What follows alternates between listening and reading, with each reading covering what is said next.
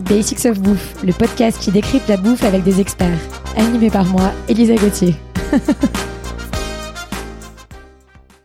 Dans ce douzième et dernier épisode de notre série sur la mer, j'ai le grand plaisir et la grande tristesse de retrouver Charles Guiriec, le fondateur de Poiscaille, pour un dernier saut dans le Grand Bleu et on va parler de la filière pêche. Salut Charles Salut Elisa, où est-ce que tu as mis ta marinière?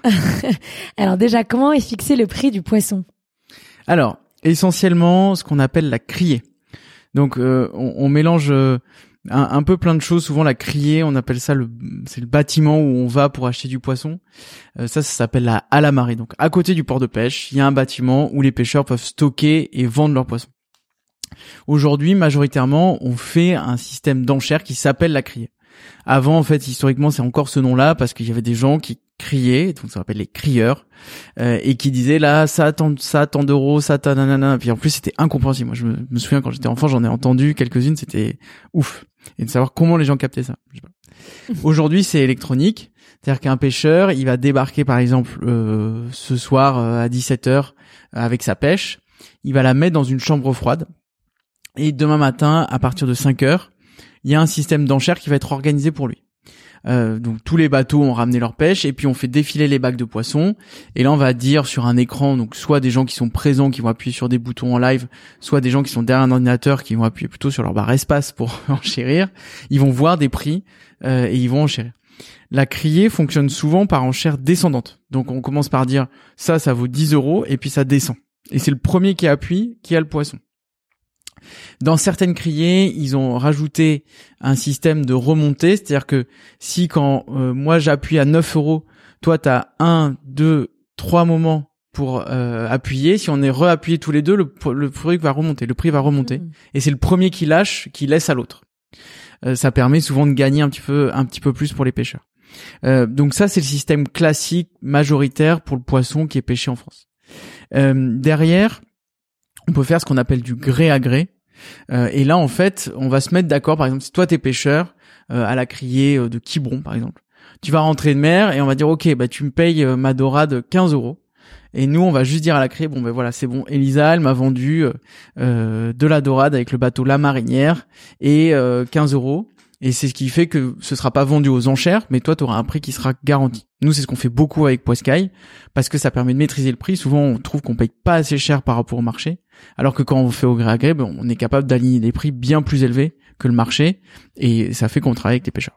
Et pourquoi est-ce qu'il y a des poissons très chers et d'autres peu chers? Alors, c'est une excellente question.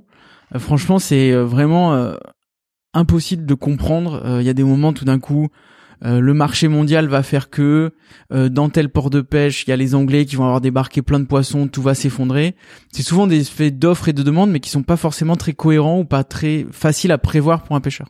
Donc euh, typiquement hein, sur du, du, lieu jaune, c'est assez caractéristique pour les ligneurs ou même pour pas mal de pêcheurs bretons. un jour, ça va valoir 12 euros parce que on est, je sais pas moi, vendredi, juste avant un super beau week-end, il y a tout le monde qui débarque, il y a plein de poissonniers qui achètent pour vendre à des clients particuliers qui vont arriver. Et puis, si ça se trouve, euh, le mardi suivant, euh, il y a une énorme débarque qui est arrivée. Euh, il y a tout le monde qui a pêché à fond pendant le week-end. Et là, le cours, il va passer de 12 à 4 euros. Qu'on ait pêché à la ligne, au filet, au chalut, ça changera rien. faut savoir que il n'y a pas de bio à la pêche. Donc des pratiques vertueuses, elles sont pas forcément clairement affichées. Alors souvent, le fait que le poisson soit pêché à la ligne fait qu'il est de meilleure qualité. Donc un peu, il y a, un petit truc qui est lié. Mais on n'a pas un truc qui dit, ok, comme un agriculteur, si tu produis de manière vertueuse, selon ce cahier des charges là, qui est considéré comme étant vertueux, il est discutable, mais si tu produis de manière vertueuse, tu seras mieux rémunéré, garanti par le marché. C'est jamais évident et c'est jamais euh, garanti. Et derrière, moi, je suis assez convaincu à l'expérience que les poissons les plus chers sont les poissons les plus solides. Euh, on a des chaînes logistiques qui sont assez longues dans le poisson, donc on a majoritairement des poissons qui sont pêchés au chalut sur des bateaux hauturiers qui partent plusieurs jours en mer. Euh, une sole qui a 4, 5, 6, 10 jours de mer.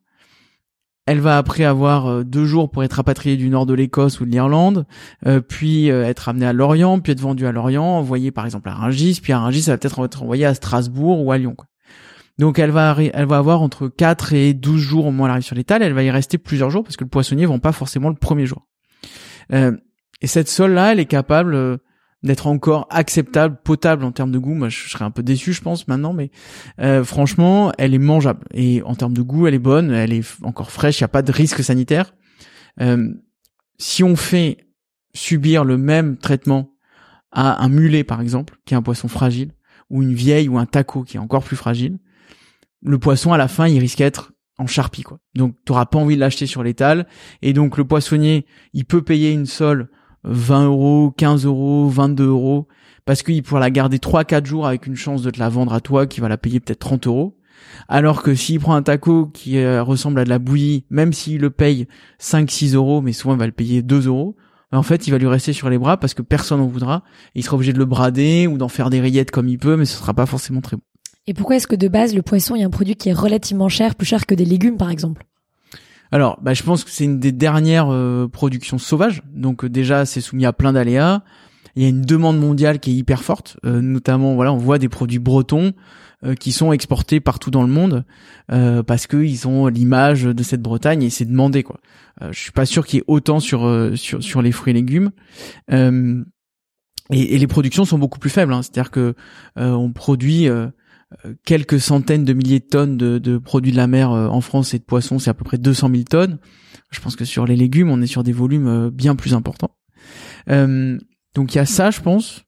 Et après, derrière, il faut savoir qu'il y a beaucoup de pertes dans la filière. C'est-à-dire que typiquement, bon, alors ça c'est l'exemple archétypal, hein, mais les coquilles Saint-Jacques, quand elles sortent de l'eau et quand elles arrivent chez le poissonnier, il peut y avoir des pertes jusqu'à 10, 20, 30% d'eau. C'est juste de l'eau qui coule du coquillage. Quoi. Ça arrive sur les poissons, c'est ce qu'on appelle la feinte. Euh, et aussi la plus grosse perte, je pense, c'est la perte de la découpe. C'est-à-dire qu'un poisson entre un, poisson entier et un poisson en filet, on perd 50% euh, de poids. Alors que sur des euh, de la viande, par exemple, des bêtes, des animaux d'élevage, on va perdre entre 20 et 30%.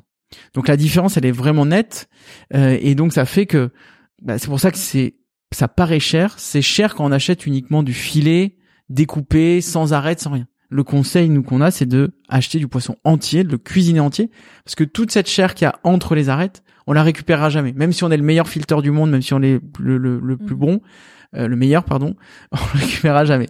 Euh, par contre, si on cuit entier, qu'on enlève la peau, qu'on enlève le premier filet en le mangeant, et qu'après on enlève l'arête, on n'enlèvera que l'arête, et on n'aura rien perdu. Et l'autre option, c'est aussi d'aller gratter dans toutes ces têtes, d'en faire des rillettes, d'en faire des d'autres produits, des fumées. Ça permet de récupérer, de faire plusieurs repas avec euh, un seul un seul produit. Du coup, combien gagnent les pêcheurs? Est-ce qu'ils sont euh, richissimes? Alors, oui et non. C'est-à-dire que les pêcheurs gagnent mieux leur vie que les agriculteurs. Il euh, n'y a pas le coût du, du, du, pêcheur surendetté qui gagne à peine 1000 euros par mois et, et qui s'en sort pas. Il y a des pêcheurs qui gagnent très très bien leur vie. Après, ce qu'il faut relativiser, c'est avec le temps passé en mer. C'est-à-dire que il y a des pêcheurs qui vont passer 24 heures sur 24 sur un bateau ils vivent dans 10 euh, mètres carrés euh, au, fond d'une cale. Oui, ils vont rentrer peut-être avec un chèque de 2-3 000 euros pour leur semaine de boulot, ce qui est assez exceptionnel, mais ce qui peut arriver. Et parfois, ils font une super pêche, ça se vend hyper bien et ils gagnent plein d'argent. Euh, mais c'est pas toujours le cas. Et bah, faut avoir envie de se taper ce genre de ce genre de boulot. Ce qu'il faut savoir, c'est que en France, on a un système de rémunération à la part, donc en fait, plus le bateau gagne d'argent, plus chaque pêcheur aura un bout important, enfin une part qui sera euh, importante en termes de, valeur absolue. Euh, par contre, il y a des pays européens, notamment dans les pays du Nord, où ils sont passés sur des systèmes de rémunération forfaitaire. Et en gros, là, les marins gagnent un salaire fixe, quel que soit le résultat de la pêche. Et souvent, euh, c'est plutôt des marins extra-communautaires mal payés, typiquement les Philippins sur les grands navires anglais ou hollandais qui sont payés, je sais pas, quelques centaines, alors peut-être un petit millier d'euros par mois pour euh, des temps de plusieurs semaines en mer. Ouais, c'est incroyable. Est-ce qu'il y a des poissons qu'on peut pas manger? Honnêtement, moi, j'ai pas trouvé. Euh, je goûte tout, euh, notamment ce qu'on appelle les fonds de caisse, c'est-à-dire que les poissons que, que les pêcheurs disent non mais ça c'est pas bien, là c'est un poisson de merde, etc. j'ai pas trouvé encore. Il y, a, y, a, des poissons qui sont peut-être un peu plus d'arêtes, elles sont elles sont moins bien moins bien foutues, donc c'est un peu plus compliqué euh, à manger. Euh, si, il y a des poissons toxiques, donc notamment euh, le fameux fugu, là, ce poisson, le tétrodon qu'on mange au Japon, et puis si jamais il est mal préparé, on peut en mourir parce qu'il a une toxine dans son foie. Donc faut faire gaffe, mais on peut le manger quand même. et après, il y a des poissons toxiques dans les milieux coralliens. C'est-à-dire qu'il y a cette fameuse ciguatera qui est une maladie liée euh, au fait que les poissons mangent ou qu'il y ait une chaîne alimentaire qui soit basée sur la consommation de coraux. Et il y a des endroits euh, où en fait bah, ça se concentre dans certaines espèces et certaines espèces faut pas les manger on est malade. Notamment, moi j'ai vu ça en Polynésie, il y a des îles où en fait ils ne mangent pas leurs poissons parce que c'est pêché sur la barrière de corail et en fait sur certaines îles on sait pas pourquoi le poisson il est pas consommable, il est plein de ciguatera et ça peut te tuer. Pour finir, j'ai cru comprendre que 85% des produits de la mer consommés en France viennent de l'étranger. Est-ce que c'est vrai et pourquoi tu crois que c'est le cas? Alors, j'ai du mal à savoir, mais en gros, moi ce que je sais, c'est qu'on pêche en France 200 000 tonnes de poissons et au total on consomme 2 millions de tonnes de produits de la mer. Mais là-dedans, euh, il y a aussi euh, des coquillages, euh, il y a aussi du thon qui est pêché par des bateaux français dans l'océan Indien avec des quantités importantes. Donc en gros, c'est sûr qu'on importe plus que ce qu'on produit, donc il y a beaucoup de produits qui viennent de loin. Et souvent, ces produits euh, viennent de loin à vraiment bas prix. Euh, typiquement, on, sait que euh, les Anglais nous envoient de la coquille Saint-Jacques, qui est parfois pêchée sur les côtes françaises, en noix, et elle a souvent été traitée pour gagner en eau, quoi. Euh, les crevettes, les fameuses gambas tropicales, parfois on leur injecte une espèce de, de, glycogène, je sais pas quoi, pour leur faire gagner du poids. Donc il y a plein de trucs comme ça où ça vient de loin. Euh, il faut checker les zones de pêche, donc surtout euh, Atlantique Nord-Est, Manche Est ou Manche Ouest et Golfe du Lion en Méditerranée, et se concentrer sur ces zones-là pour éviter euh, tous les trucs qui viennent du Pacifique, euh, Atlantique Sud, Atlantique euh, Est, où là on, vient franchement de, loin.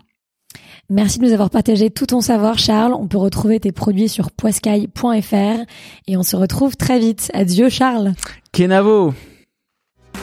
Merci à tous d'avoir écouté cet épisode. J'espère qu'il vous a plu. Retrouvez-moi autour d'un café à mon restaurant kiosque, K-I-O-S-K, rdvo kiosque sur Instagram à lundi prochain pour un nouvel épisode de Basics of Bouffe.